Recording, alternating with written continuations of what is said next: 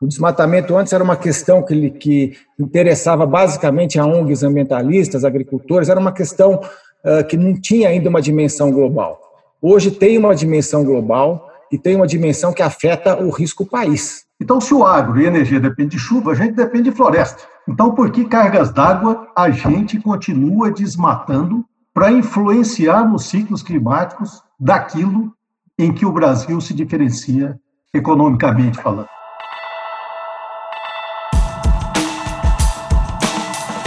Estamos iniciando mais um Spincast. Eu sou o Zeca Martins e dessa vez eu vou fazer novamente uma introdução a um Spincast painel. Nessa semana nós tivemos um painel promovido, coordenado pelo grupo Derrubando Muros, e o tema foi agronegócio e sustentabilidade. Se vocês lembram o último episódio que nós fizemos do formato painel, nós tratamos de capital natural e economia verde. Naquela ocasião nós tivemos como painelistas o André Lara Rezende, o Fernando Gabeira e como debatedores Beto Veríssimo e o Bernardo Strasburgo.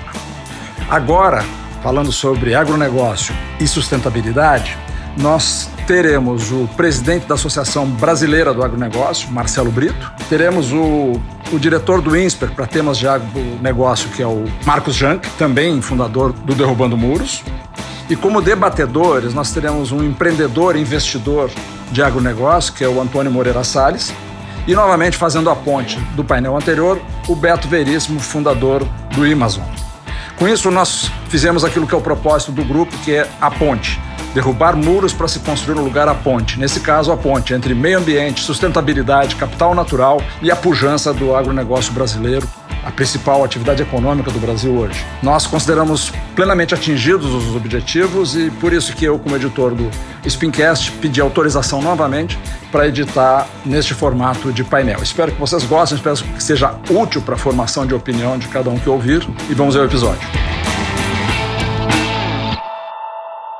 Hoje nós vamos tratar então de agronegócio e sustentabilidade e nós temos um calendário pela frente. A nossa ideia é continuar a cada 15 dias fazendo um painel desse tipo, com essa diversidade que a gente está aqui, quem sabe maior, porque acho que hoje ainda está faltando alguma diversidade. Nós vamos ter um painel sobre educação, a educação que inclui e transforma. Teremos um outro sobre cidades, como um caminho de superação da desigualdade. Esse, vai ser coordenado pelo Felipe Yang, da educação. Tem mais de uma pessoa já participando e nos ajudando na, na curadoria. Teremos um sobre infraestrutura, um outro sobre agências e instituições de fomento ao desenvolvimento, e contando, né, contando o que mais puder ser proposto por pessoas como vocês aí, e a gente reparte as atividades e, e põe no ar. Mas a outra informação importante também, e aí talvez provocado um pouco por um puxão de orelha logo depois da reunião do Horácio, sobre a, a, política real. Né? A semana passada, o Fersen e eu reunimos com o Gabeira, e o Gabeira disse: Olha, eu acho que é uma das coisas mais bacanas que eu tenho participado são esses eventos do Derrubando o Muro, pelo espírito público, pela ideia de juntar diferentes e pela importância estratégica dos assuntos. Agora, a agenda política eleitoral não está conectada conosco, não está esperando por nós. E eu acho que existe um problema hoje no Brasil das próprias candidaturas do polo democrático que estão esperando o momento certo.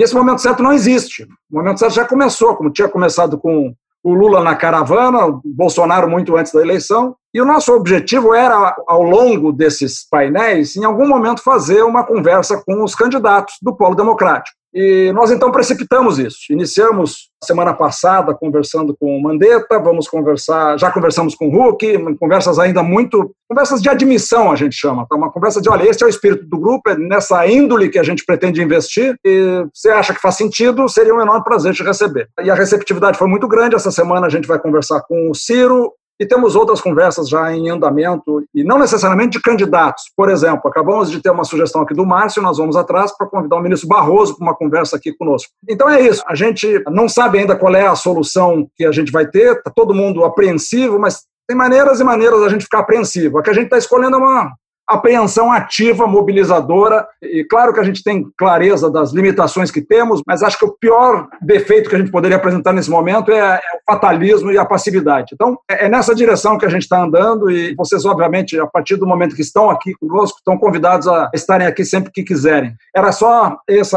o contexto que eu queria passar.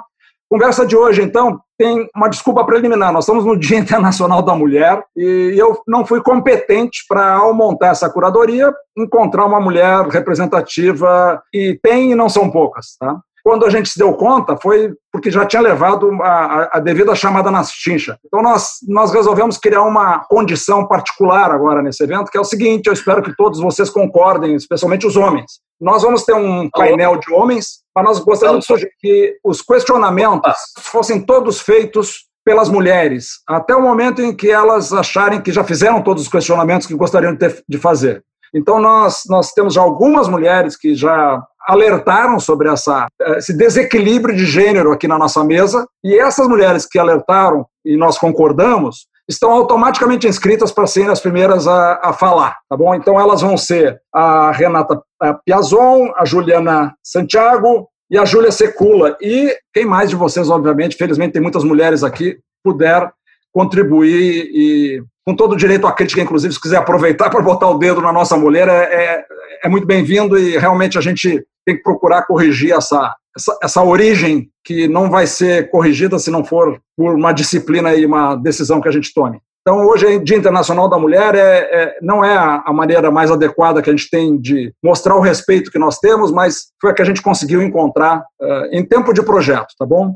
Isso dito, nós vamos ter dois debatedores e dois painelistas. O Beto e o Antônio vão ser os debatedores. Quando a gente fala debatedores, a gente tem aqui um conceito um pouquinho diferente. A gente debate o que foi dito pelos panelistas, mas a gente também tem uma intervenção que a gente chama de priming, que é a, a introdução do, do, conceito e, e, a relevância do tema. Hoje nós temos dois painelistas que são super conhecidos nossos, o Marcos Jean, que é fundador do Derrubando Muros, e o Marcelo já esteve aqui conosco, portanto está totalmente familiarizado. Hoje talvez não fosse tão necessário a gente ter alguém que faça o priming anterior, porque ambos já conhecem. Mas isso normalmente deveria ajudar o painelista a estar sintonizado com o espírito do grupo. Então, isso dito, eu vou passar imediatamente a palavra para o Antônio. Fala das suas experiências aí, que eu sei que tem sido muito importantes, além da apreensão, que também é, é grande agora. Bom, primeiro, obrigado. Começar dando parabéns para as mulheres, em especial Dona Catarina, Daiane, minha mãe. Mas de uma maneira bem resumida, a Mandi basicamente foi fundada pelo Júlio, meu sócio, que fica baseado na Europa e por mim. Nós dois focamos 100% em comida e agritech. Por agritech, a gente está falando dentro da porteira, digitalização, biotecnologia, enfim, tudo, drone, maquinário, tudo que seja tecnologia ligado ao agro. E fora da porteira, a agroindústria, então, enfim, Clabin, a indústria de suco de laranja, qualquer uma dessas. Até hoje, nós tivemos dois investimentos, um aqui no Brasil, uma empresa série A chamada Gaivota, que está exatamente numa digitalização do campo e, enfim, diferentes controles. E uma segunda, que foi uma empresa mais tarde, que é um investimento nos Estados Unidos, chamada Farmers Business Network, que também está bastante ligado à digitalização. E por que o agro?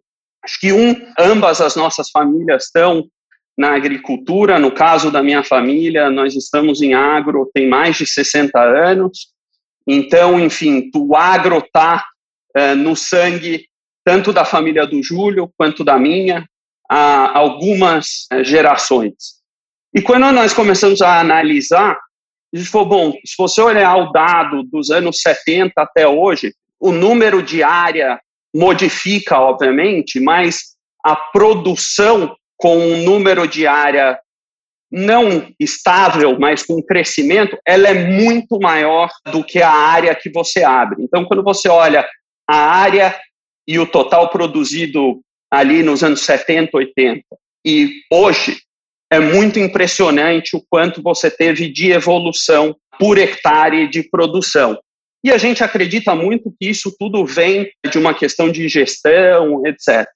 Agora a gente acha que a gente está passando por uma segunda fase, onde toda a digitalização do campo, a otimização também vai nos ajudar a dar mais um salto, mas tem uma outra frente que a gente acredita muito, que é a biotecnologia. E eu acho que, principalmente desde o ano passado, quando a gente olha a velocidade com que foi sequenciado o Covid, ficou ainda mais claro para a gente que realmente a biotecnologia está avançando de uma maneira impressionante, numa velocidade que não, nunca visto antes. E eu acho que mais um exemplo interessante foi semana passada, a BRF anunciou uma associação com uma empresa de carne de laboratório. Infelizmente, não é uma empresa brasileira também, mas o que mostra a indústria indo numa direção não só de menos desmatamento, mas também de novos tipos de produção e novos conhecimentos. Aqui, infelizmente, eu vou ter que levantar dois pontos que eu acho que são muito importantes. O lado da biotecnologia, quando nós olhamos de maneira global, enfim, nós, na Mande, estamos falando com empreendedores mundo inteiro, Ásia, Ásia Pacífico, Europa, Oriente Médio, Américas, etc. Nos preocupa muito a questão jurídica de questões de propriedade intelectual, etc. Porque falta de cientista nós não temos. Falta de cientistas competentes nós não temos. Tem falta de investimento. E tem um motivo para isso.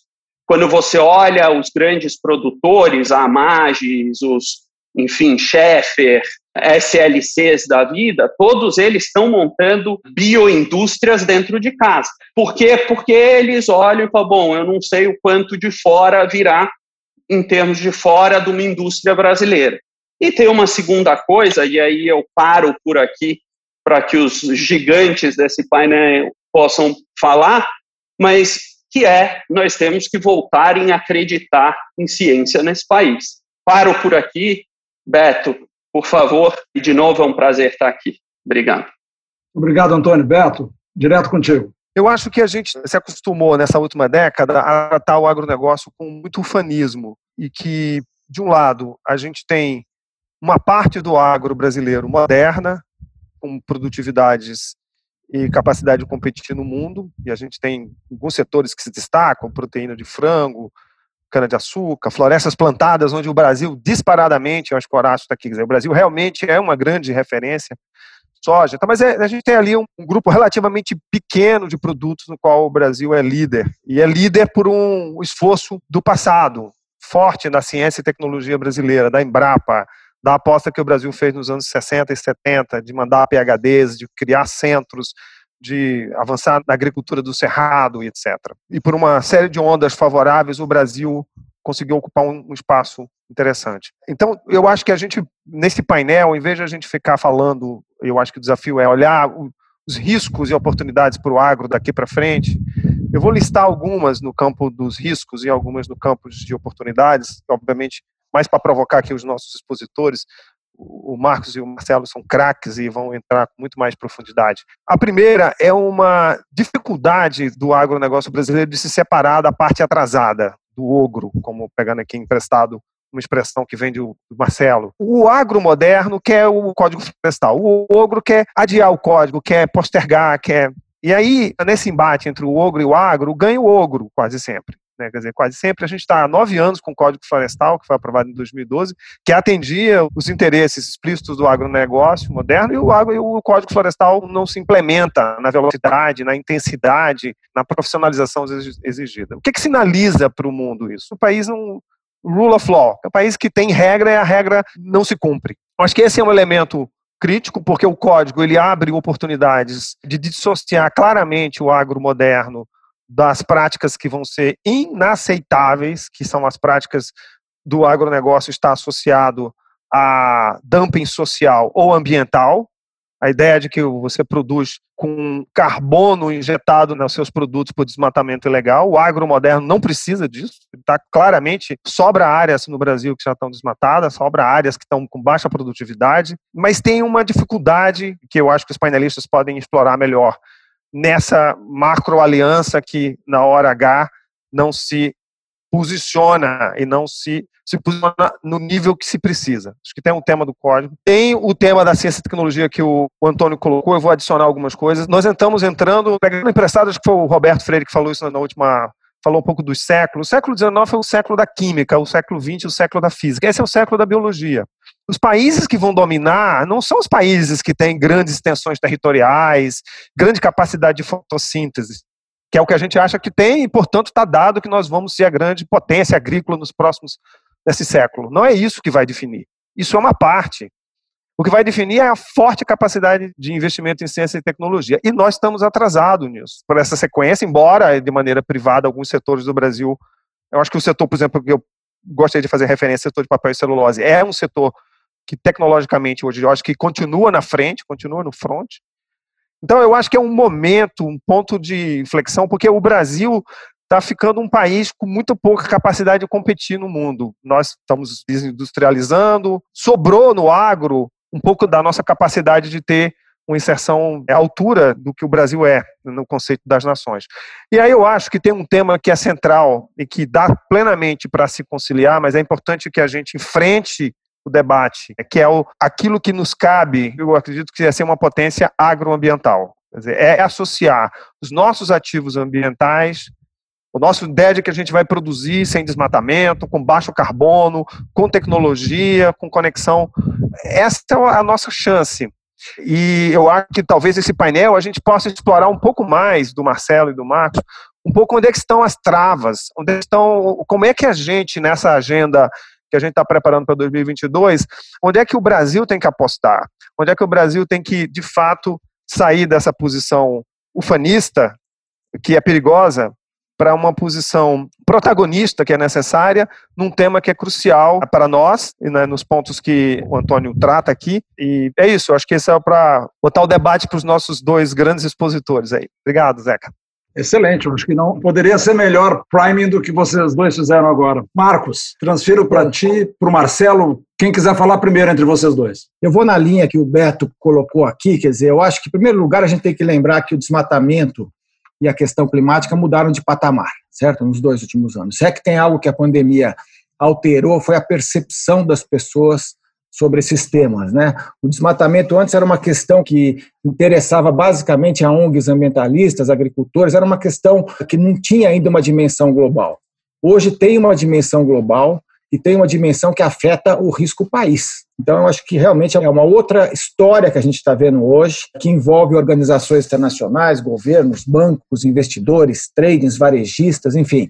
Não é mais uma questão agroambiental, é uma questão econômica da maior relevância para o futuro do país. Isso, obviamente, pode afetar não apenas a reputação e a capitalização, que já está acontecendo hoje, mas também o próprio comércio. Então, realmente, hoje a gente vê que a reputação do Brasil tem sido afetada por esse assunto, a do agro, a capitalização das empresas mais expostas a capital, e eu acho que no futuro pode afetar comércio, mas isso não está acontecendo hoje. Tá? Vamos lembrar uma coisa, que apesar da gente exportar basicamente 10 ou 12 commodities, o Brasil é o terceiro maior do mundo em agro. Exporta para 200 países e cresce mais do que qualquer outro país, tanto em termos de produtividade total, como também em termos de crescimento do comércio. Cresce mais do que Estados Unidos, cresce mais do que Canadá, do que Austrália, do que outros países que, no, que antes tinham sido bem maiores que a gente, certo? E cresce graças principalmente ao modelo tropical brasileiro, que tem 40 anos e que permite que a gente faça, por exemplo, 9 toneladas de soja e milho por hectare, a partir do evento lá das duas safras. A França, que está querendo não comprar mais a soja daqui, eles farão, na melhor das hipóteses, 2,6, 2,7 toneladas por hectare. Eles nunca farão duas safras. A gente pode fazer isso, está fazendo isso, soja e milho, soja e algodão. Então, isso que explica o grande crescimento do Brasil. Não é só algumas cadeias, viu, Beto? São diversas cadeias. Eu diria que o lado mais dinâmico hoje é exatamente o lado da pecuária. O que mais vai ganhar produtividade nesses próximos anos não é o setor lá de papel e celulose ou de cana, etc. É exatamente a transformação que vai acontecer ao longo dessa década com a integração lavoura, pecuária, florestas, porque a gente tem 70 milhões de hectares de agricultura, 170 milhões de hectares de pasto, e o que está acontecendo nesse momento é uma competição por esse pasto, que vai levar a um grande aumento da produtividade da pecuária. Já está acontecendo nesse momento. Então, eu acho que esse fenômeno é, um, é algo assim que a gente pode dizer que a gente é afetado na reputação, na capitalização, mas na questão lá do comércio, o Brasil continua crescendo e 2020, ano de pandemia, foi o segundo melhor ano da história na exportação do agro brasileiro. o segundo melhor ano, apesar da pandemia. Por quê? Porque o mundo em desenvolvimento compra do Brasil. A China aumentou as importações em 9% em 2020 em relação a 2019. O Sudeste da Ásia, 25%. A África, 15%. O Sul da Ásia, quase 30%. Em ano de pandemia. Por quê? Porque a gente tem as cadeias produtivas muito mais organizadas do que qualquer um desses países que sofreram com a pandemia, certo? Agora, aí vem o lado ruim. Nós também somos líderes globais de desmatamento, certo? É o maior índice de desmatamento de florestas tropicais úmidas do planeta acontecendo na famosa e mítica Amazônia, certo? E isso está descontrolado aqui no Brasil. E é aí que vem as nossas grandes falhas. Quais foram as nossas falhas? Apesar de uma agricultura de século XXI, que a gente desenvolve a partir dos anos 70, a gente falhou em controlar o desmatamento, que é composto em 95% por conversão ilegal de floresta, portanto, fora da lei. Nós não estamos cumprindo a nossa lei e é por isso que há um desmatamento descontrolado. Ele acontece principalmente em terras públicas. 65% desse desmatamento acontece em assentamentos rurais, terras devolutas, que são 50 milhões de hectares, reservas naturais e terras indígenas, principalmente assentamentos e terras devolutas. Esses dois juntos passam de 50%. Portanto, é um problema gravíssimo de política pública. E a solução deveria vir do setor público e não está vindo.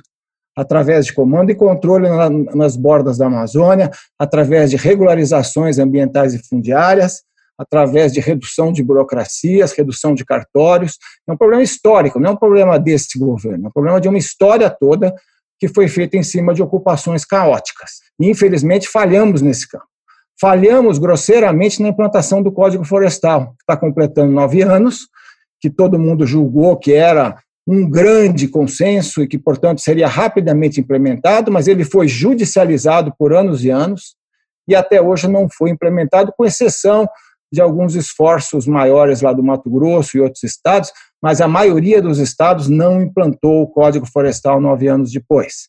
A regularização fundiária da região norte não foi feita. Então, existe uma falha da sociedade, que começa pelo governo, mas que eu acho que também é culpa, em parte, do agronegócio, como disse o Beto, e em parte do ambientalismo.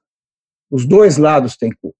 Não dá para dizer que todos os ogros estão no agro, apesar de que pode até dar um certo jogo de palavras aí, né? Ogro e agro, mas eu acho que não é bem isso, sabe? Eu acho que tem muita gente também do mundo ambiental que não quer ver as coisas resolvidas, porque busca outras agendas que não são as agendas prioritárias, eu vou falar disso. O que eu vejo hoje realmente acontecendo é uma situação que o governo não faz o que precisa, o setor privado não vai em cima das agendas mais importantes, que é a agenda da ilegalidade. O setor privado do agro raramente abraça o combate à ilegalidade. Eu também acho que boa parte do ambientalismo também não trabalha na área mais importante, que é combater o desmatamento ilegal e implantar o Código Florestal. O que, que eles fazem, a maior parte? Pressionam as grandes indústrias. Então, existe uma imensa pressão do ambientalismo para que grandes empresas processadoras de alimentos, compradoras de commodities, bancos e outras, pressionem a agricultura. Essas grandes empresas que estão expostas à capitalização internacional, que estão expostas à opinião pública global, estão expostas em bolsa, em ações, etc., stakeholders, elas acabam falando o seguinte: bom, já que o governo não faz a parte dele, e já que eu estou sendo altamente pressionado pelas cadeias produtivas, pelas ONGs, eu vou consertar a minha própria cadeia de suprimento. Eu vou resolver o meu problema. Então, essas empresas hoje estão investindo barbaramente em fazer o geomonitoramento, a traçabilidade, né, a rastreabilidade lá dos produtos, a certificação, para garantir que o seu suprimento vai funcionar. E aí vem o grande problema disso, que é o seguinte: é mais ou menos igual a você ver um condomínio de luxo tipo Alphaville em torno de uma grande favela, certo? O que acontece? Você tem um pequeno pedaço ali, onde a vida é boa e está tranquila, etc., e tudo que está em volta está um caos. O grande risco disso é a gente ter uma situação como essa, quer dizer, o que tiver dentro da empresa, certo?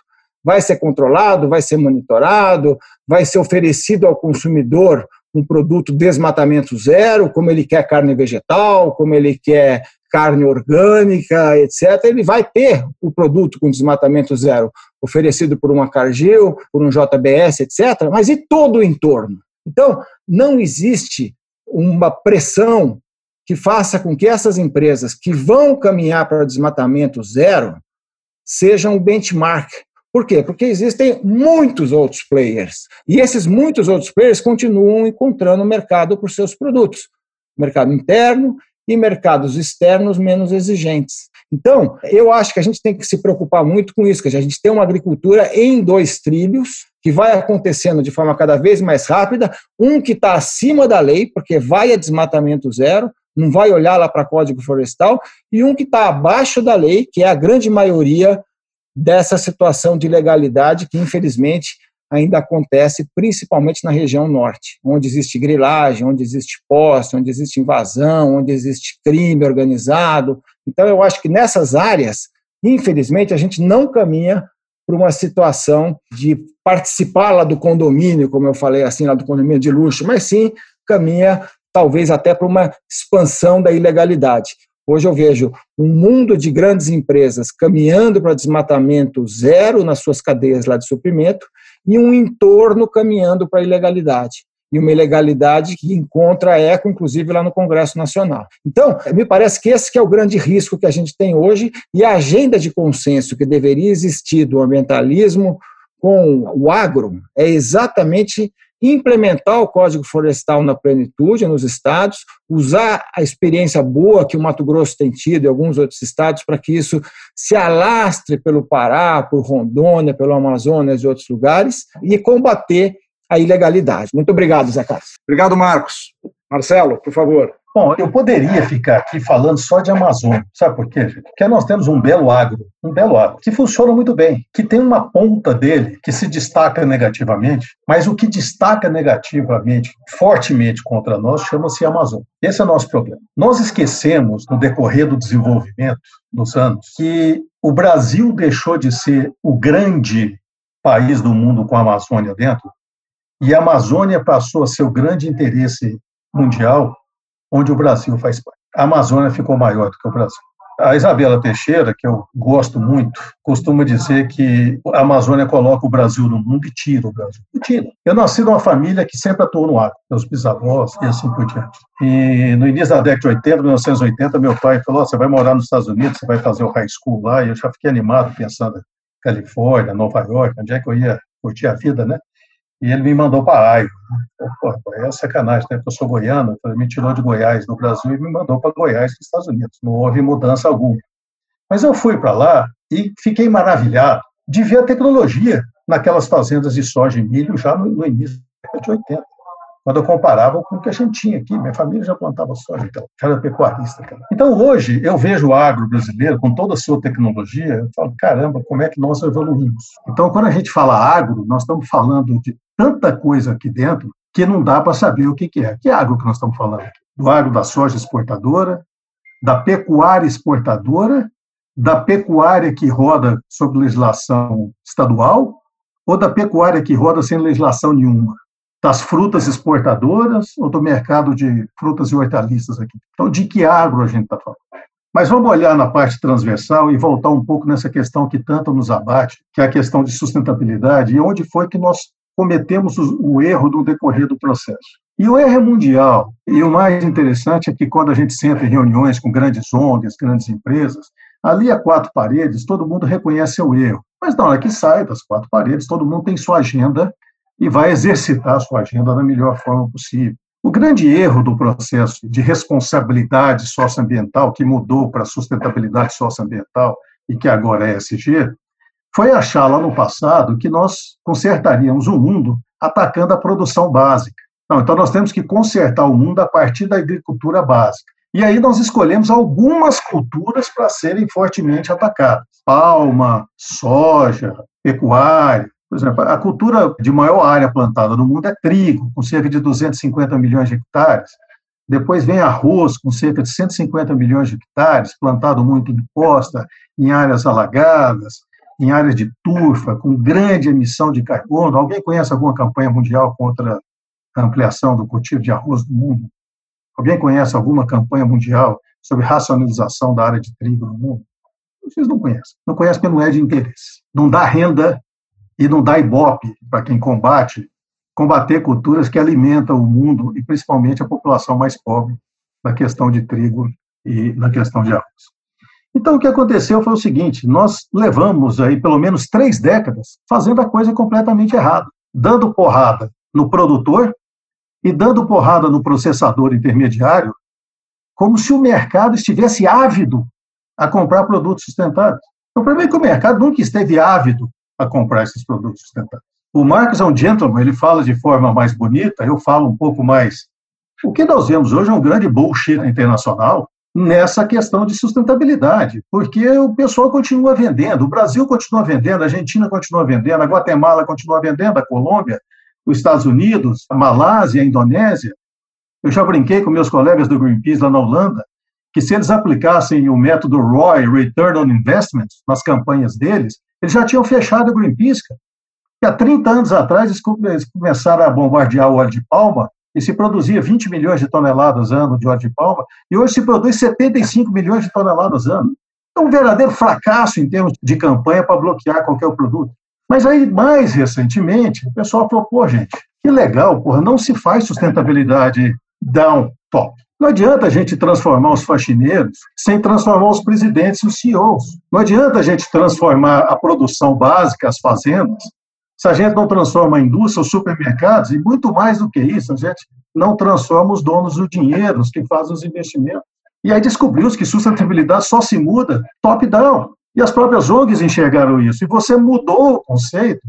E aí todo mundo lembrou de um conceito que é da década de 90, do professor Adil Nadian, na época era MIT, hoje ele está numa outra universidade, está em Boston mesmo, mas numa outra, onde ele mostrava que isso era possível, um modelo adequado de desenvolvimento, quando você tinha a sociedade civil organizada, travestida de ONGs, o setor privado e governos caminhando junto. Caminhando junto não significa que vocês concordem em tudo, mas significa que vocês têm a maturidade adequada de sentar em volta de uma mesa para discutir, coisa que absolutamente não existe no Brasil hoje. Não existe no Brasil hoje. Mas em outros países o pessoal conseguiu enxergar isso aí. E começaram a se movimentar nessa nova alcunha de ESG, que é algo com métricas, com definições, que tem uma concretude muito maior do que sustentabilidade. Pode ser qualquer coisa e pode caber em qualquer coisa. Então, o que nós vemos hoje é que no E e no S, no E e no S, a gente vê uma briga entre o setor financeiro e o poder que acessa o consumidor final que pode ser o setor de supermercados ou pode ser a indústria manufatureira. Quem é que assume o poder de meter um top-down até a gente chegar na cadeia, na cadeia básica? Dos 21% do agro brasileiro, que representa no PIB, 6% vem de dentro da cadeia, da porteira, dentro da porteira. 15% vem de fora. É indústria, serviço, logística, serviço financeiro e assim por diante. Bom, então, quando a gente está falando de agro, cara, nós estamos falando de um negócio que é muito maior do que simplesmente aquela produçãozinha ali dentro da, da porteira. E hoje a gente chega nesse ponto onde temos um agro que exporta para 200 países, que tem a Europa como principal produto do nosso suco de laranja, que tem a Europa como principal área do nosso café, dos nossos cortes de carnes mais caros, principal mercado da, da nossa fruta, mas também é nosso principal mercado de farelo de soja. Então, como é que a gente integra isso dentro? Aí começam os nossos problemas, porque quando a gente olha para o nosso querido ESG, a gente esquece o tal do G, cara. Porque o, E e o S é mais fácil de ser medido, de ser toreado, vamos dizer assim. Agora, a tal da governança é um inferno. Sabe por quê? Porque não é só a governança privada. Se fosse só a privada, a gente estava numa sorte do caramba. Mas a gente entra na governança dos entes federativos, do governo federal, do governo estadual e dos municipais do legislativo, do judiciário, que a gente quase esquece da inoperância do judiciário brasileiro, e do executivo. Alguém aqui teria coragem de me contradizer quando eu falo que o principal entrave ao desenvolvimento brasileiro hoje é o atraso da estrutura governamental? Pô, tenta abrir um negócio novo, tenta desenvolver um negócio novo. E aí a gente olha novamente para aquela área monstruosa, veja bem, nós temos aquela Amazônia lá do tamanho da Europa lá em cima, e aí, do lado, nós temos um agro se desenvolvendo muito bem, alguns a 3 mil quilômetros de distância, ou mais do que isso, mas que sofre fortemente daquela região. Uma região onde as ONGs não entregaram o que prometeram, o setor privado não entregou o que prometeu, e governo algum entregou o que prometeu. Nós temos um problema hoje fatal na Amazônia brasileira, que é o seguinte: o capital não vai para lá porque é uma insegurança jurídica do caramba. Então ninguém quer fazer investimento lá dentro da Amazônia. Por outro lado, as ONGs levaram bilhões e bilhões de dinheiro de filantropia para dentro da Amazônia. Só que produziram negócios não escaláveis. E por que isso? Porque, mais uma vez, aqui no Brasil, a gente passa a mão na cabeça da ilegalidade. Então, entre o legal e o ilegal, nós inventamos uma palavrinha bonita que chama informal, e a gente fica satisfeito em investir no informal. Ah, pô, o cara não é ilegal, ele é informal, cara. Sabe? Ele é um informal, um cara pequeno. Então a gente permite que ele seja informal, que ele seja ilegal. Mas sabe o que, que acontece com esse negócio legal? Daquela associação que você fomentou, ou daquele pequeno negócio que você fomentou? À medida que ele começa a crescer, que ele precisa se transformar legal, ele deixa de existir porque ele entra no Vale da Morte. Carlos Nobre usa muito esse termo. Porque simplesmente ele não foi preparado na sua essência de ser legal. Nos últimos dois anos eu estou me dedicando a negócios lá na Amazônia. E é um barato, porque você pega aquelas empresas pequenininhas, começa a trabalhar, compra lá uma participação deles, vamos colocar um dinheiro, vamos acertar. Na semana retrasada, eu tive a conversa com uma dessas empresas que nós entramos de sócio, para regularizar os funcionários, tá? Funcionário trabalhando desde 2014 sem nenhum registro. Aí a advogada trabalhista passou a lista de, de exigência e falou: Mas o que, que é isso? Como é que eu vou fazer um negócio desse? Falei, você vai fazer porque é legal. Não, mas como é que nós vamos funcionar tendo que fazer esse tanto de coisa? Agora, esse cidadão produz produtos que estão dentro do Santa Luzia, aqui em São Paulo, estão dentro do Santa Maria, estão dentro do São Marché, estão dentro dos grandes restaurantes aqui em São Paulo. Porra, mas que porcaria de governança é essa de SG que você compra um puta de um produto amazônico que não tem legalidade nenhuma e coloca para vender dentro do seu estabelecimento. Mas aí você é sustentável, cara, porque você está vendendo um produto de uma startup ou de uma empresinha amazônica que foi fomentada por ONGs ou por empresas e assim por diante, mas você não se preocupou nenhum em dar legalidade para que ele possa crescer. Não fala de escalabilidade, que o pessoal fica chateado, mas fala de acesso a mercado. Se você não produzir nada da Amazônia que dê acesso a mercado, você não vai crescer. E se você não pegar os milhões de pequenos produtores desse país, que não fazem parte daqueles que geram 86% da renda do agro nacional, é a mesma coisa. Eles não têm acesso à tecnologia, eles não têm acesso à inovação, eles não têm acesso aos melhores financiamentos, nas melhores taxas, eles não têm acesso à terra, à assistência técnica. Então, você aumenta o fosso entre a boa produção e a má produção. E você aumenta o fosso entre as Amazônias. E, para finalizar, eu queria falar rapidamente sobre o novo tchan do momento, que é a bioeconomia. E eu fiquei, assim, muito assustado, amigos, quando há três anos atrás eu fui para a Finlândia participar do Fórum Mundial de Bioeconomia. E ao chegar lá, eu já ganhei alguns presentes, é, algumas roupas feitas de fibra celulose. Pô, que maravilha, cara. Eu nem sabia que já estava usando fibra celulósica para fazer roupa três anos atrás. E aí, metade do evento foi sobre a indústria de papel celulose, que é fortíssima né, na Escandinávia toda. Eu fiquei maravilhado, tão maravilhado que, terminado o evento, eu fui conversar com o pessoal do Conselho do Fórum Mundial, eu falei, pô, que ótimo, gente. Eu estou maravilhado, por 24 países do mundo já têm uma estratégia nacional de bioeconomia, 4 trilhões de dólares de faturamento nos últimos 12 meses. Pô, desses 24, 12 estão aqui na Europa. Pô, fantástico. É bioeconomia na veia aplicada sobre setores consolidados da economia. Ou seja, em pleno 2019, aquela, aquela época, você estava reformulando setores que já são sucesso. E você está aplicando biotecnologia, bio tudo, em cima desses setores. E a pergunta é, escuta, e o hemisfério sul, cara, como é que a gente vai fazer essa, essa jogada da bioeconomia no hemisfério sul? Nós não estamos falando aqui, não teve aí uma tarde inteira que nós falamos de mudanças climáticas? E qual a importância das florestas tropicais nesse processo de mudança climática? Não vai ter bioeconomia em cima desse negócio? Bom, então eles toparam e nós vamos fazer o Fórum Mundial de Bioeconomia no Brasil, mês de outubro, agora em, em Belém. Porque no Brasil só existe um estado que tem estratégia de bioeconomia, que é o estado da nossa querida Tatiana, que está aqui nos acompanhando. O resto do Brasil não tem estratégia.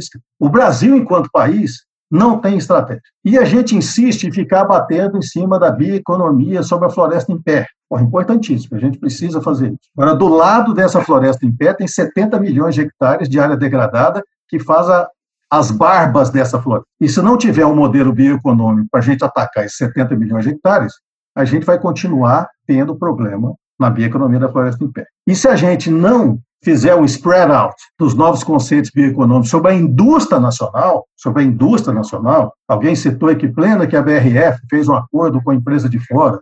Eu poderia dizer, pô, que plena que a Suzano também fez uma parceria com a, com a, empresa de fora, mas eu não acho pena nenhuma, gente. Eu acho muito bom que eles tenham feito, sabe por quê? Porque a gente vai ganhar velocidade. Porque se a gente for esperar desenvolver essa tecnologia aqui no Brasil, nós estamos lascados. Então, a gente traz isso aqui. Então, para resumir, é o seguinte: nosso problema do agronegócio não é o agronegócio. São poucas lideranças do agronegócio que estão tão atarracados, tão atracados ao poder, que para ficar preso a esse poder, eles se dão o luxo de fazer parcerias com o que há de pior no mundo. E esses têm muito poder em Brasília. E têm mantido esse poder sucessivamente, governo após governo, seja ele de centro, de esquerda ou de direita e cada vez pior. Na sua grande essência, o agro é muito bom. Na sua pior essência, em termos de imagem, é muito ruim, porque a imagem do Brasil é muito ruim, é péssima. E em vez da gente estar tá fazendo fantasias, tipo programa Floresta Mais, o Adote um Parque, é o Adote um Parque, tem um, um colega nosso que fez uma sugestão fantástica. Em vez de ter um Adote um Parque,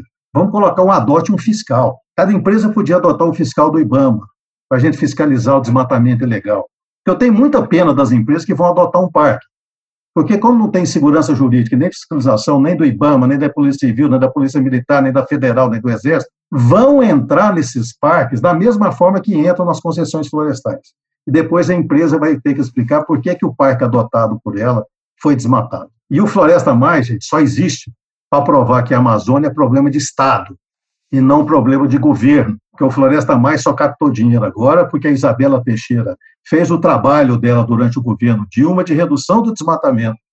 E a redução do desmatamento permitiu ao Zequinha Sarney de dar entrada nesse processo e permitiu ao Ricardo Salles, agora no governo Bolsonaro, coletar essa grana. Lamentavelmente, os próximos dois ministros da Agricultura ou do Meio Ambiente não vão conseguir fazer isso, porque nem o Zequinha, nem o Ricardo Salles cumpriram suas obrigações de manter o desmatamento brasileiro em níveis minimamente aceitáveis. O Brasil hoje faz na sua área ambiental o que fez a Indonésia nos anos 2000. E o efeito nefasto sobre a Indonésia, todos nós conhecemos. Muito obrigado.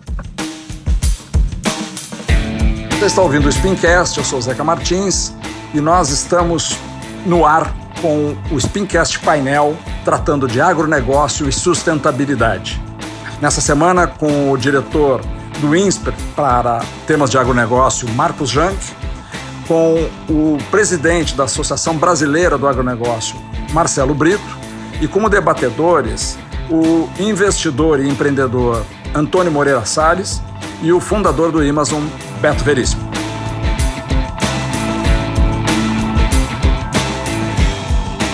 Obrigado, Marcelo. Eu queria devolver então para o Beto e para o Antônio, para fazer uma breve fechamento, Beto, porque logo a gente quer que as mulheres aqui do grupo façam suas questões. É muito interessante o ponto do Marcos falando sobre toda a questão do aonde cada lado aqui cometeu o seu erro e toda a questão das terras devolutas e os assentamentos rurais, etc. Acho que o que eu tenho esperança de alguma maneira é realmente que do lado de tecnologia digital isso nos ajude a mudar. E de novo, assim como eu falei do lado de biotecnologia, nós temos cientistas. E aqui até Marcelo queria reforçar, eu não falei que é uma pena que a BRF fez o um negócio, é uma pena que não seja uma empresa brasileira, até por não existir uma empresa de cultura de, enfim, carne de laboratório no Brasil porque eu acho que esse não é um conhecimento que a gente tem, infelizmente. A minha preocupação é com o futuro e eu acho que realmente volto a fazer a provocação aqui que a gente deveria, de alguma maneira, olhar toda a questão jurídica exatamente para começar a ter bioeconomia dentro de casa. Mas, enfim, sem mais delongas, fico contente que eu estou vendo que, de alguma maneira, eu não estou totalmente sozinho ou viajando aqui. Vai lá, Beto. Acho que três observações. A primeira é nesses dilemas todos, como esse que a gente está discutindo hoje, tem três fases, né? Que a gente geralmente mentalmente opera. Uma é a fase da negação, o problema não existe. Eu acho que foi ótimo porque o problema existe, todo mundo está reconhecendo o problema. O problema aqui não é o passado do Brasil, não é o agro, e nem é o presente. O problema vai ser o futuro, ou seja, para onde nós caminhamos, no rumo que a gente está caminhando, de ter uma associação da produção agropecuária brasileira, uma parte dela, mas contamina todo mundo, ligado à alta emissão de carbono e à destruição da Amazônia. Então, acho que o Marcelo colocou isso muito bem. Então, acho que a gente não está mais negando. De certa maneira, a gente não está tentando, a parte sim, parte não, de botar a culpa no outro, ambientalista tal. Enfim, tem um pouco desse jogo de responsabilizar. Eu não estou aqui, eu estou só pontuando. Eu acho que, essencialmente, a falta de governo. Esse é o tipo de agenda que setor privado, sociedade civil não resolvem sem um governo com uma missão muito clara. E nada substitui governo, principalmente nessas agendas em que entram temas como direito de propriedade, entram investimentos em larga escala, liderança geopolítica para posicionar o Brasil. Nada substitui um governo e uma visão de Estado. E é isso que está faltando agora, fortemente. E o terceiro ponto, que eu acho que a gente já caminhou aqui na conversa, o Marcos sinalizou vários pontos, o Marcelo também, que é que a gente, o problema é nosso, o Brasil não pode, como país, se dar o luxo nessa década de continuar operando desse jeito, com as externalidades e a sua imagem contaminada por uma fração relativamente pequena do tamanho do negócio, mas grande do, da imagem e do problema real. O desmatamento da Amazônia é um problema real. Quando, de certa forma, lá atrás o Brasil conseguiu juntar essas três coisas, o setor privado se aproximou, o governo fez seu papel, sociedade em geral, o desmatamento caiu 71%, chegou a 82%. O Brasil tem o know-how de como fazer isso, pode fazer, mas eu é, é, acho que nada substitui o papel do Estado. Se chegar em 2023 com esse grau de desgoverno, essa nossa agenda aqui não vai andar. Mas eu vejo na fala do Marcos e também do, do Marcelo, que são pessoas que lideranças muito esclarecidas, uma noção clara de que nós temos desafios enormes para frente. Eu até queria trabalhar um pouco mais no final do debate, se permitir uma provocação, da gente olhar um pouquinho os riscos e oportunidades do que a gente está discutindo do agro para essa década a gente falou pouco, eu, eu, acho que o Marcelo e o Marcos tocaram, mas eu acho que valia a pena a gente focar um pouco mais nisso. É isso. Beto, obrigado. Acho que a sugestão que o Beto fez agora sobre riscos e oportunidades, mas sobretudo sobre oportunidades abertas, o Antônio tangenciou, mas a gente falou pouco sobre isso no painel. Então, minha sugestão é que a gente ouça agora as nossas colegas mulheres e, e quem sabe vocês retomem isso aí, os painelistas possam retomar um pouco mais sobre isso depois, tá bom? Bom, a primeira inscrita é a Juliana Santiago. A Juliana foi diretora do Fundo Amazônia pelo BNDES, ela é servidora do BNDES, está em sabático morando nos Estados Unidos nesse período. Juliana, por favor. Depois de você, nós temos, eu gostaria de passar a palavra então para Renata Piazon, da, da Concertação pela Amazônia, e tem outras pessoas também. Eu acho que eu vou escalar, só para ela não ser pega desprevenida, Tatiana Scor também, que foi mencionada pelo Marcelo Brito. Obrigada pelo convite, pela oportunidade. É uma coisa boa da pandemia, se tem alguma coisa boa, que já algumas poucas coisas boas, é aproximação. Os vínculos de amizade que a gente cria, eu acho que eu e Zeca criamos uma relação muito profícua de amizade, já era amiga do Beto e por ele conheci o Zeca. E nesse processo, eu até, na preparação para esse evento, discuti como uma boa amiga, o Zeca provocando a, o engajamento feminino no Derrubando Muros, né, da qual eu me sinto parte, faço parte, e vou fazer a mesma provocação antes de passar para o tema do dia, eu vou fazer a mesma provocação para todos nós que somos participantes do Derrubando Muros, é que nós, mulheres,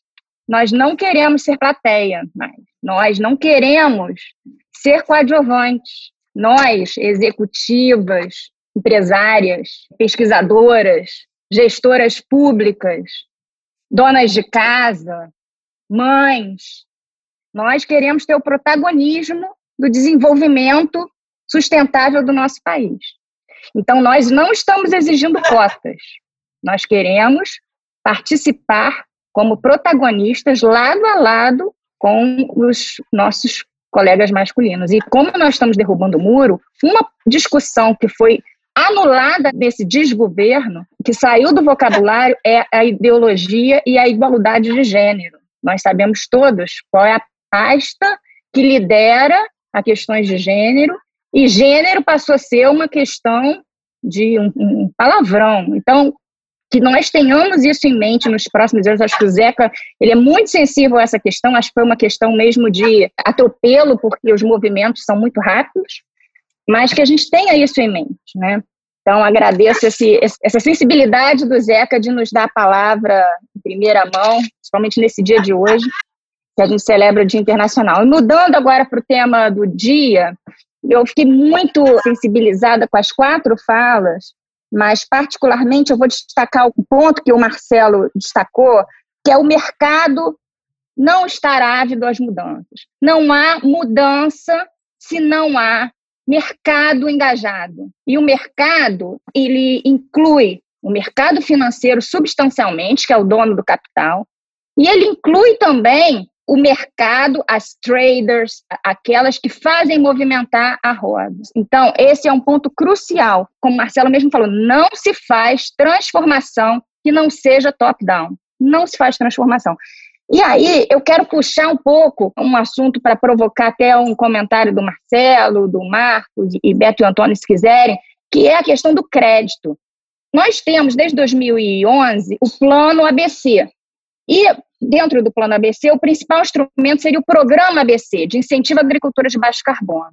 E o que a gente vê, tem um estudo que foi divulgado pelo CPI no final do ano passado, que na agricultura de baixo carbono havia uma estimativa, até anotei aqui o número para não errar, havia uma estimativa de investimento entre 2011 e 2020 no plano ABC de 197 bilhões de reais de investimento. Nesse montante, 157 bilhões seria crédito. Os recursos totais de fato disponibilizados para o programa ABC foram de 19 bilhões, 10% do planejado para o período. E aí a gente tem que fazer uma reflexão de quais são as questões que estão erradas e aonde, de fato, o ISD se envolve.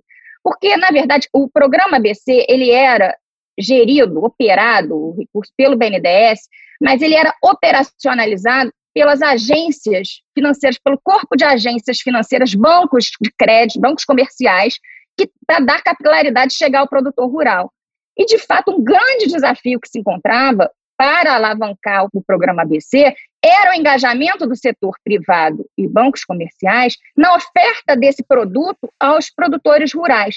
Por quê? Primeiro, eles remuneram menos do que as, as linhas de crédito de prateleira que detêm. E aí isso não é interessante para o banco em termos de remuneração do seu capital e, no fim das contas, o seu PNL esperado. Então, como superar essa barreira de, de fato, ter um engajamento do setor financeiro, para além da narrativa ISG que ganhou muita força agora, ou aproveitando dessa narrativa ISG, para de fato oferecer um crédito diferenciado, mesmo que isso abra mão dos resultados financeiros recordes, é, porque usualmente o mercado financeiro ele se remunera muito bem no Brasil, para de fato alavancar essa economia de baixo carbono. Esse é o primeiro ponto. E o outro ponto que é um desafio 70% dos tomadores de crédito do programa ABC são propriedades, médios proprietários rurais.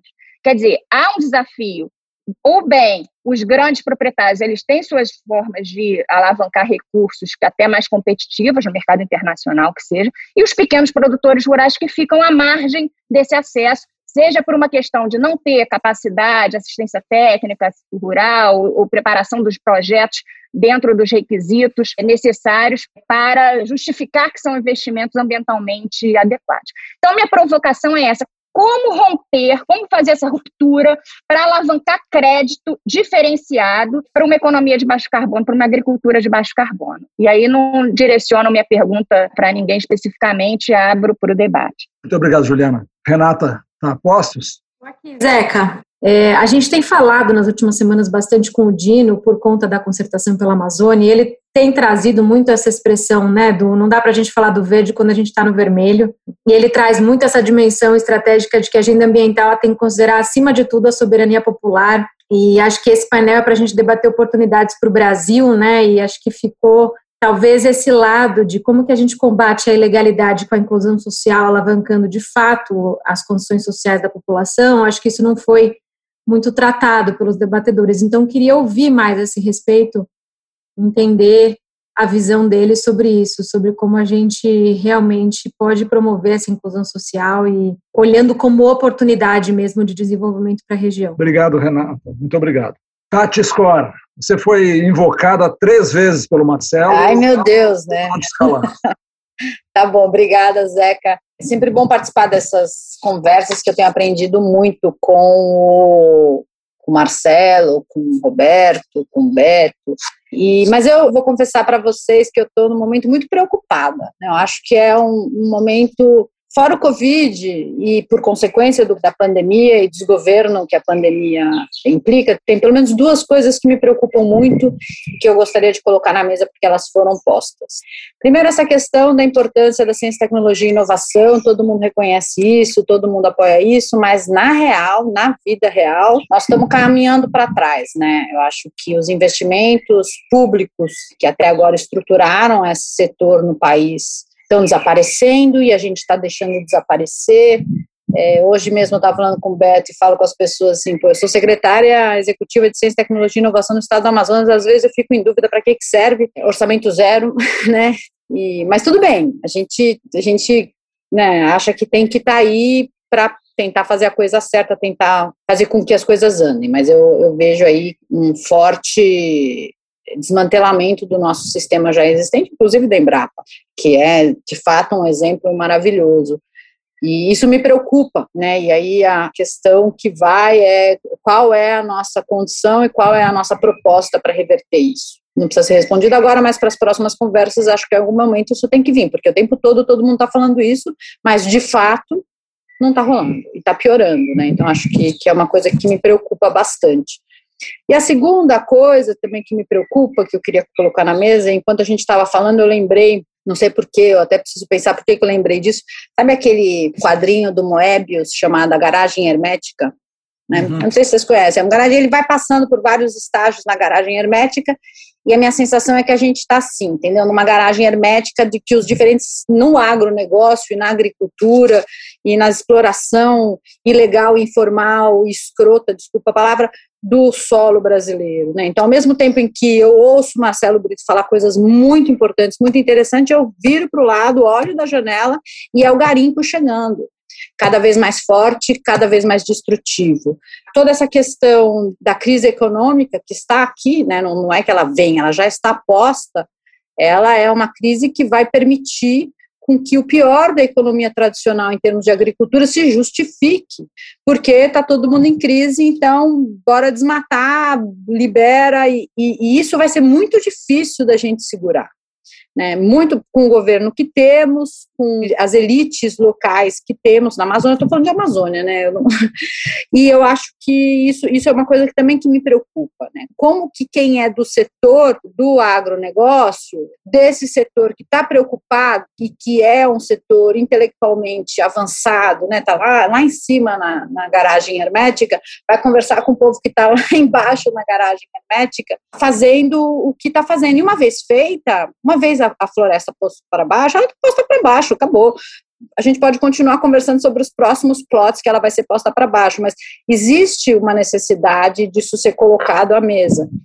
E eu acho que as condições objetivas pioraram muito, até do ano passado para esse. Talvez eu estou meio, muito no meio de uns furacões, a gente às vezes quando está numa situação a gente não vê muita saída, né? A gente vai ficando muito desesperançado mas é um pouco essa sensação. Não sei se, se é isso, se vocês veem assim, ou se é mesmo quem está aqui com o pé na lama que está vendo.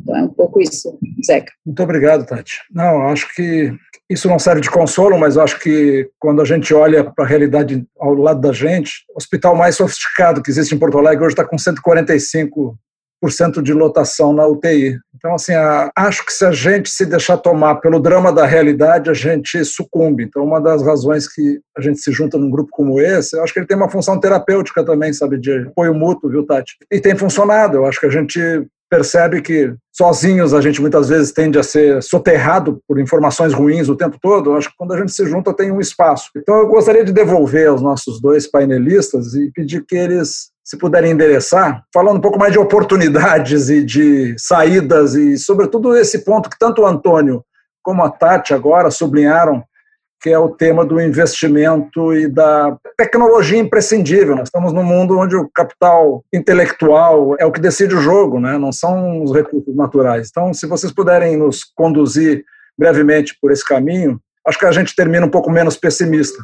Bom, vamos lá. Oportunidades. Então vamos falar de oportunidades. Nós falamos aqui de duas vantagens competitivas do Brasil: o agronegócio e energia, o setor de energia, energia renovável. O que que o agro e o nosso setor de energia depende intrinsecamente? Da chuva. É, floresta, chuva. Né? Exato. 90% do nosso agro não é irrigado e a nossa energia depende de chuva.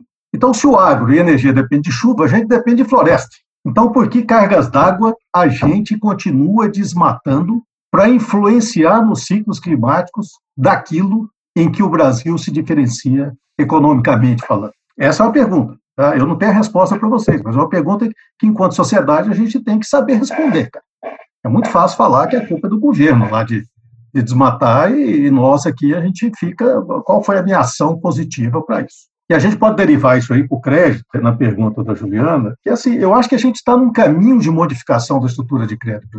Eu acho que a lei do agro, que a ministra conseguiu aprovar o ano passado, já trouxe muitas mudanças para E segue a lei do PSA, segue o FIAGRO, segue modernizações na lei brasileira que vem transformando o mercado de crédito. Ah, esse ano não tem frota mais, acabou o dinheiro, não vai ter dinheiro mais. E tem gente reclamando? Não, porque eles vão conseguir o dinheiro em outro lugar. Então, se é para a gente colocar dinheiro barato no mercado, que coloque o dinheiro para o ABC e que coloque capital para os pequenos. Deixa os grandes se virarem com o setor privado.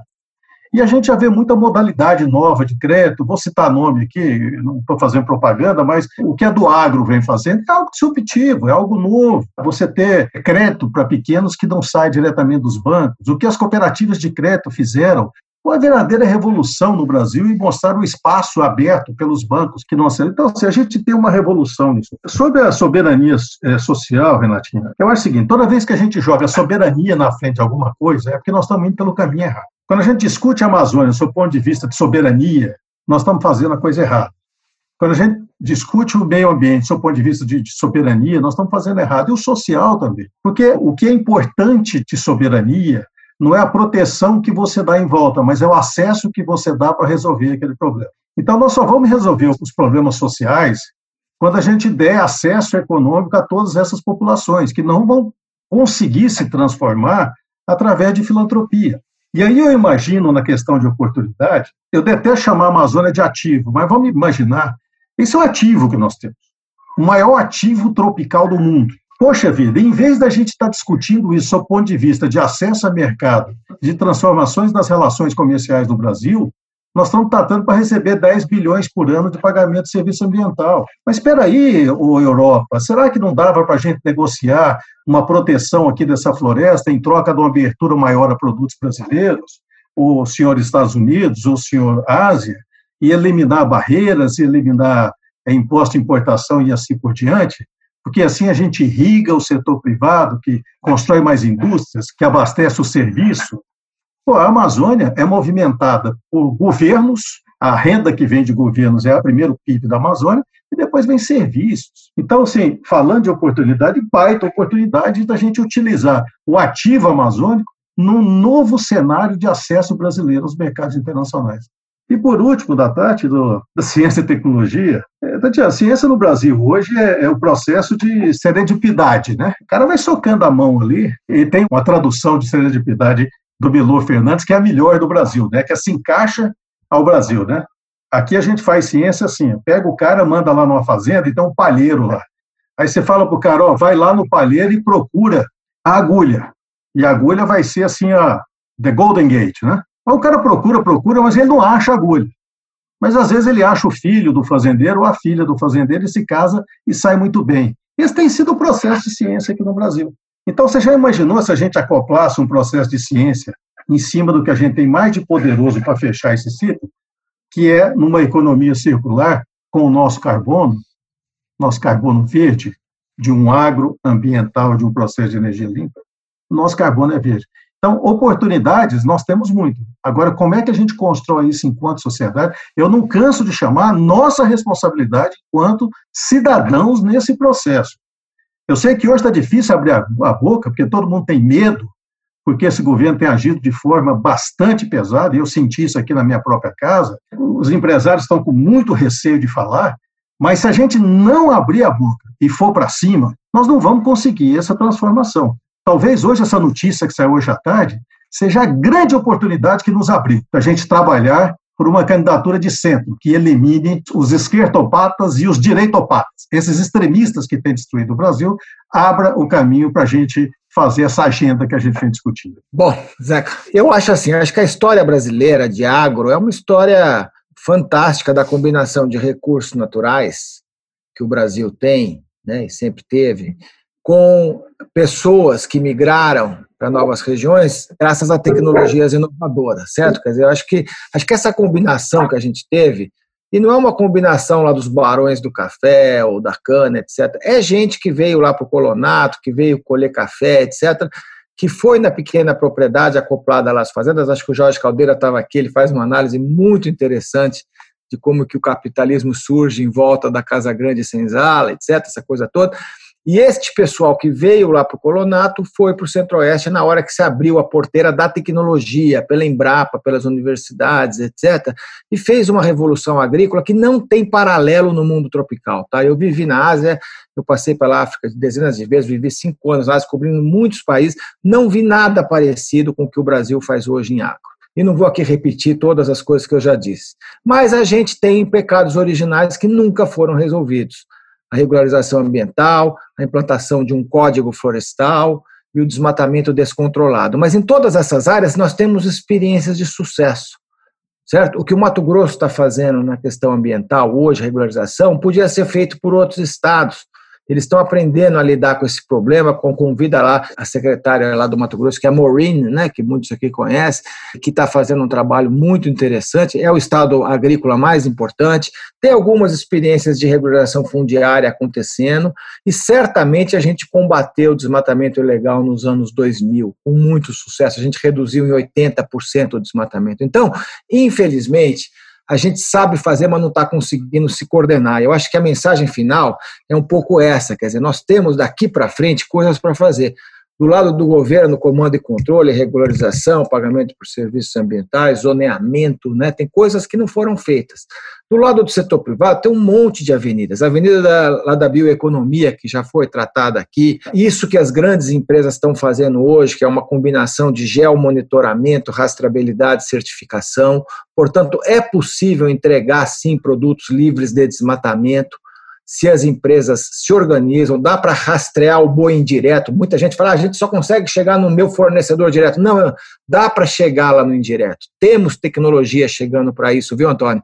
Que vai conseguir chegar lá na ponta, lá na vaca que está ligada lá com o desmatamento e saber de onde vem lá o bezerro. Nós vamos chegar lá nisso. É possível avançar em intensificação. Nós temos 40 milhões de hectares de pastagens degradadas que é uma área suficiente para fazer uma, uma imensa produção, ou pelo menos restaurar a floresta, quer dizer, acho que as duas coisas podem ser feitas. Em boa parte da pecuária e do pasto, pode virar uma agricultura competente, integrada, do outro lado pode virar floresta, pode ter restauração, daquilo que foi para o lugar errado. Infelizmente, o nosso problema fundiário é que a gente fez cidade aonde não podia ter cidade, em morros que nunca poderiam ter cidade, avançamos com a agricultura também em áreas que não poderiam ter agricultura lá atrás, certo? Então, agora a gente tem que dar uma corrigida nessa grande paisagem, Podemos avançar com territórios eh, sustentáveis ou a aproximação jurisdicional, que se chama, tem casos de sucesso, como o exemplo lá do PCI, lá no Mato Grosso. Podemos avançar lá no mercado de carbono. Quer dizer, eu, eu acho que tem uma agenda de coisas positivas que, se o Brasil abraçasse, e aí não é só o governo, aliás, eu acho que é principalmente o setor privado, as ONGs, a gente poderia está construindo muita coisa, sabe? E eu queria falar mais duas coisas. Eu acho que lá no ESG, que o Marcelo falou muito bem, infelizmente a gente tem muito E, pouco S e nenhum G, certo?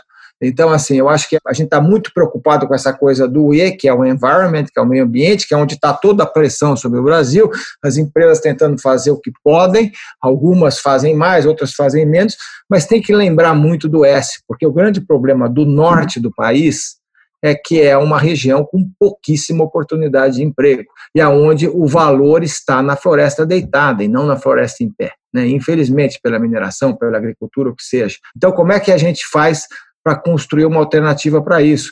Eu acho que o Matopiba é a mesma coisa, é uma região extremamente pobre que a agricultura está chegando hoje e que você tem que entender que ela tem um papel de desenvolvimento naquela região para transformá-la eventualmente em um novo Paraná lá na frente, certo? E eu acho que nem S nem E funcionam sem o G. E o G no agro é muito precário. As empresas de água ainda operam na pessoa física, tem grandes problemas lá de governança. A gente tem falado muito disso aqui no INSPER, temos um curso aqui que fica lotado sempre, porque governança no agro é um desafio ainda, certo? Então, sem você ter legalização, sem você ter PJ, sem você ter CPF atrelado à terra, não existe governança possível. E, infelizmente, boa parte da terra não tem CPF, não tem título de propriedade. Talvez 50% da terra do Brasil não tenha título estável. Então, a gente tem aqui uma mistura de agricultura do século XXI com práticas do século XIX. Então, acontecendo as duas aqui no país. Uma coisa super moderna e uma coisa super atrasada. Então, eu acho que a gente tem que avançar aí. E, para fechar, eu acho que um ponto importante né? Quando eu falei ambientalismo versus agro, eu não estava em hipótese nenhuma querendo dizer que a confrontação é impossível de ser resolvida. Eu só acho que a gente tem que pensar o seguinte: existe agro do bem e agro do mal, existe ambientalismo do bem e ambientalismo do mal. Em todos os setores da economia existe esse tipo de coisa. E o que a gente tem que pensar em juntar as pessoas que querem construir consensos. Porque quando a gente fala que falta G, falta governança, é porque falta consenso, é porque falta trabalho em conjunto. E o que eu vejo que é mais importante, assim, não é ficar falando a culpa é do agro, a culpa é dos ambientalistas. Eu acho, não, na verdade o que acontece? Existe todo um grupo aí do meio que pode trabalhar junto. Quando nós começamos esse grupo lá do Derrubando Muros, era exatamente isso, era uma percepção que a polarização não vai levar a lugar nenhum e que a gente poderia derrubar esses dois muros da polarização ou um muro só que seja, e construir um caminho de consenso. Então, só para fechar, eu acho que o maior otimismo que eu posso ter hoje, pelas coisas que aconteceram agora nesses últimos dias, é que a gente tem uma chance de construir uma via de consenso, inclusive na questão agroambiental, que parece que é uma oposição infinita, mas que no fundo pode ser a grande bandeira do Brasil nos próximos anos, se a gente souber administrar esta coordenação, esta governança do agroambiental. Tá? Muito obrigado, gente. Muito obrigado mesmo pela oportunidade. Muito obrigado a você, Marcos. Roberto, olha, o que eu percebi em todo excelente debate que tivemos é de que nós temos grande capacidade de que o Brasil possa vir a ser relevante nesse processo mundial de globalização, do Brasil se inserir, e não com essa ideia é, meio idílica de celeiro do mundo, mas ingressar de forma efetiva nesse mundo de integração econômica e com participação relevante. Nós temos essa capacidade.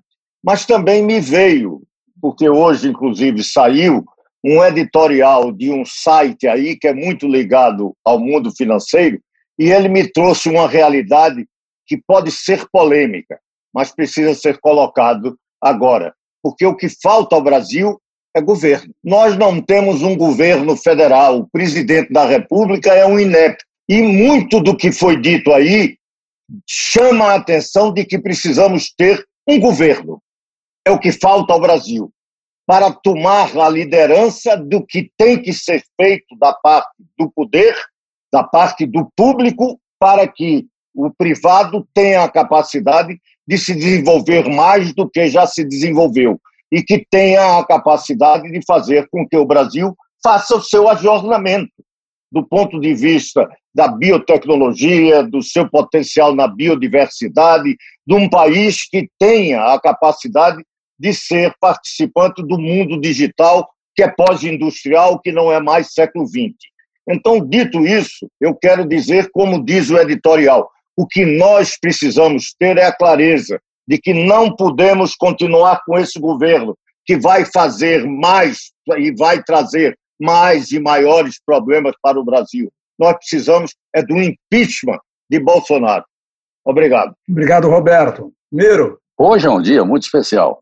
Com essa decisão do ministro Fachin, nós temos um ambiente político mais conturbado do que no começo do dia. E nós conseguimos aqui travar um debate sereno, o que demonstra que é possível chegarmos a esse objetivo, que é o título da iniciativa, derrubando muros, quebrando muros, uma coisa desse tipo. Bom, é isso que nós precisamos fazer. Quando você fala do agronegócio, você está falando realmente dos bons e dos maus. Você está falando do que existe também em outras atividades. Tem um filme sobre um bom policial, Sérpico, que começou a ser perseguido pelos maus policiais. Isso é comum em todas as atividades, tanto nos municípios, nos estados e na federação. Em termos de governo federal, a agricultura, eu acho que tem uma boa ministra, a Tereza Cristina. É uma visão de fora, eu fui deputado com ela. Era uma excelente deputada, uma pessoa lúcida, e eu tenho a impressão, pelo silêncio que existe na imprensa em torno dela, é sinal que ela vai muito bem, porque senão já estaria muito exposta no noticiário todo. O agronegócio é uma das raras coisas que vem dando certo no Brasil.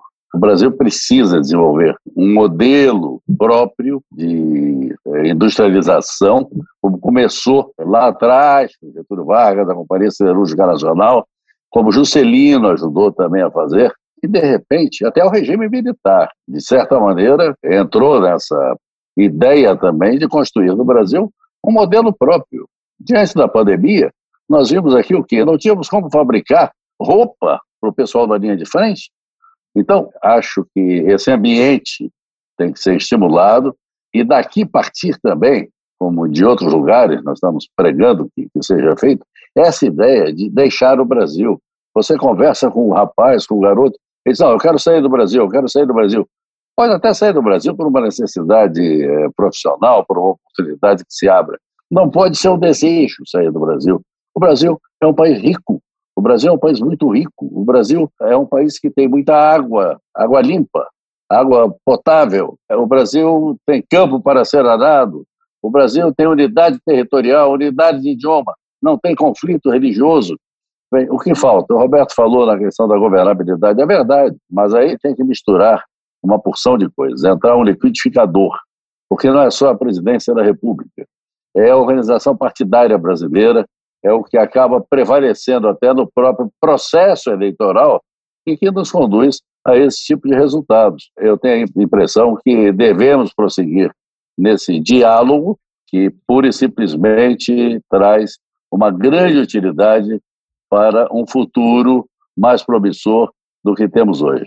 Muito obrigado, Miro. Benito, agora pode ser você? Pode, Zeca. Muito obrigado e desculpe aí antecipar aquela hora. Primeiro, eu quero cumprimentar aí a você e a todos os panelistas, os membros da mesa aí que fizeram uma exposição maravilhosa sobre esse tema que é muitíssimo importante e, sobretudo, a participação feminina no processo. Quero te cumprimentar sobre isso. Eu penso que se você tivesse talvez conseguido um, um contato com a ministra Tereza Cristina, eu acho que eu penso que ela poderia participar desse processo de hoje, dessa reunião de hoje, com o maior prazer, pelo que nós conhecemos ela no Congresso Nacional. Cumprimentar todos os participantes, aí Almiro Teixeira, Aleluia, o Roberto Freire, a Ieda Cruz que saiu, o, também o Fortunati, enfim, e o Márcio também que teve no início.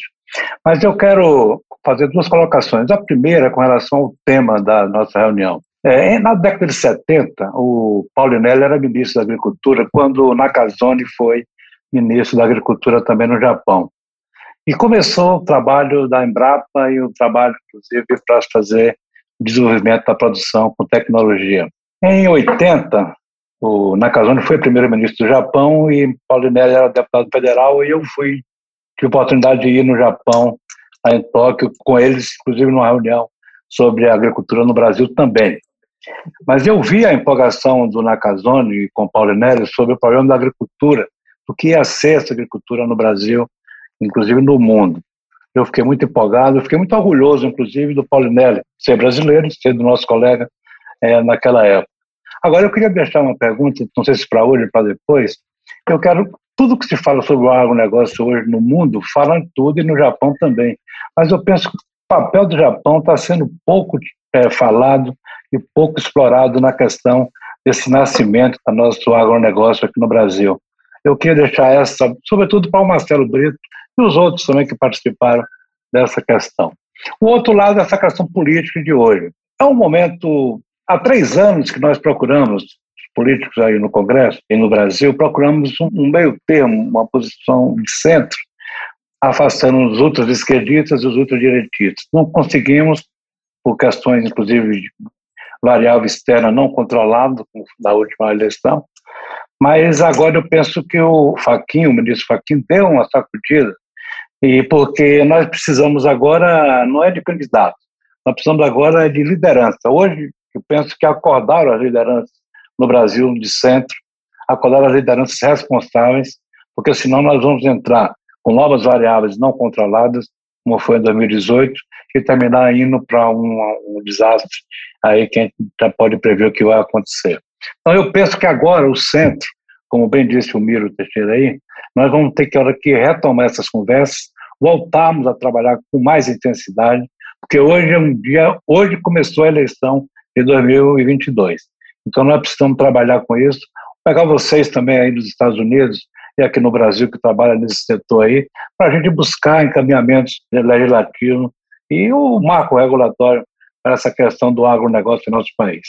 Eu quero te cumprimentar, realmente foi uma tarde, noite fantástica nesse trabalho e queria só deixar essa minha posição. Obrigado, Zé. Permite, permite uma parte, Benito? Claro, meu. É que eu esqueci de começar agradecendo a palestra que nos foi oferecida e que foi magnífica por todos os palestrantes aí. Muito obrigado. É verdade. Tem sido Zé. todas assim, Miro. Aleluia, por favor, só abra o microfone. Primeiro, quero agradecer, como todos os outros, a qualidade da palestra num tema em que o Brasil é representativo. Ele tem mostrado um desempenho virtuoso e é reconhecido pelo mundo todo. Acho que o gancho de agronegócio e meio ambiente é muito interessante. E eu diria também que existe outro ponto em que não se explora muito a posição vantajosa do Brasil é, com relação ao meio ambiente, é a questão da energia renovável. O Brasil tem se constituído uma potência crescente. A gente sempre foi né, um, um país focado na energia renovável, deu uma sujada na matriz e agora há uma tendência de fazer uma transição energética. Tanto do ponto de vista do, do assunto tratado e da qualidade, da excelência dos, dos relatores, eu, eu, quero só agradecer eh, o brinde que recebemos. Na política, é, eu vou reportar a um escritor que provavelmente todo mundo aqui deve ter uma certa, pelo menos já teve o conhecimento, que é o Nancy Taleb, que é o autor de pelo menos dois livros, uh, Iludidos pelo Acaso e A Lógica do Cine Negro. É, não é coisa, na política, política é sempre difícil prever, mas no Brasil é, é, mais difícil prever do que em qualquer outro lugar, porque a política não é jogada apenas pelos políticos, é jogada e nem pelo cidadão, pelos empresários, é jogada com muito, com muito, digamos, é, muito ativismo pelo poder judiciário brasileiro. Isso não é coisa de hoje, não. Hoje houve um, um incidente e todos estão perplexos tentando interpretar quando o juiz que mais defende a Lava Jato toma decisão exatamente, aparentemente contra a Lava Jato, mas isso exigirá várias interpretações. Tanto vocês podem ver que se no mundo empresarial as coisas não estão fáceis de prever, imagine no mundo político. Nós temos um, um cenário que é difícil de, de, imaginar como é que o Brasil vai avançar. O próprio, o próprio, todo mundo fala muito que houve uma bala no mercado, né, que o dólar mexeu, a, a bolsa também, mas se olharmos para a dimensão da, da decisão, o mercado já estava mais ou menos avisado de que esse país é um país imprevisível. Então não houve uma reação imediata do tamanho que poderia ser proporcional ao que aconteceu. Então é muito difícil prever o que vai acontecer no Brasil nos próximos anos. Agora, eu tenho que saudar a ideia de tantas pessoas qualificadas e têm o privilégio de participar, está preocupado em encontrar saídas. Então, o Miro o Roberto Freire, o Benito, são é, pessoas é, muito, muito experientes da política, fizeram uma observação sobre isso e eu tenho a certeza de que é muito difícil prever o que vai acontecer no Brasil, mas é muito necessário trabalhar em todo. Pessoal, se vocês então fizeram já seus comentários finais, eu acho que a gente pode encerrar a reunião e eu vou mantê-los informados do próximo painel. E, neste ínterim, quero avisar vocês que nós estamos na rua aí montando já os contatos da agenda política, quem sabe para trazer os pré-candidatos aí para uma conversa aqui conosco assim que possível. Esse foi mais um Spincast. Eu sou Zeca Martins e hoje nós gravamos e editamos no formato painel. Nós tratamos de agronegócio e sustentabilidade, em sequência ao que havíamos feito há duas semanas, quando tratamos de meio ambiente, capital natural e economia verde. Hoje os painelistas foram o presidente da Associação Brasileira do Agronegócio, Marcelo Brito, o diretor do INSPER para temas de agronegócio, Marcos Jank, E os debatedores, não menos relevantes e importantes, foram o Antônio Moreira Salles, que é investidor e empreendedor do agro, e o Beto Veríssimo, que é fundador do Amazon. Nós esperamos com isso ter completado o arco do meio ambiente ao agro, do agro ao meio ambiente, e pretendemos seguir nessa linha. Espero que vocês possam nos devolver os seus suas opiniões feedbacks, que são sempre muito bem-vindas junto com as sugestões que tiverem. Até a próxima. Esse episódio foi editado pela Marina Tabajara Brilman e pelo Leonardo Braga, do Ocorre Lab.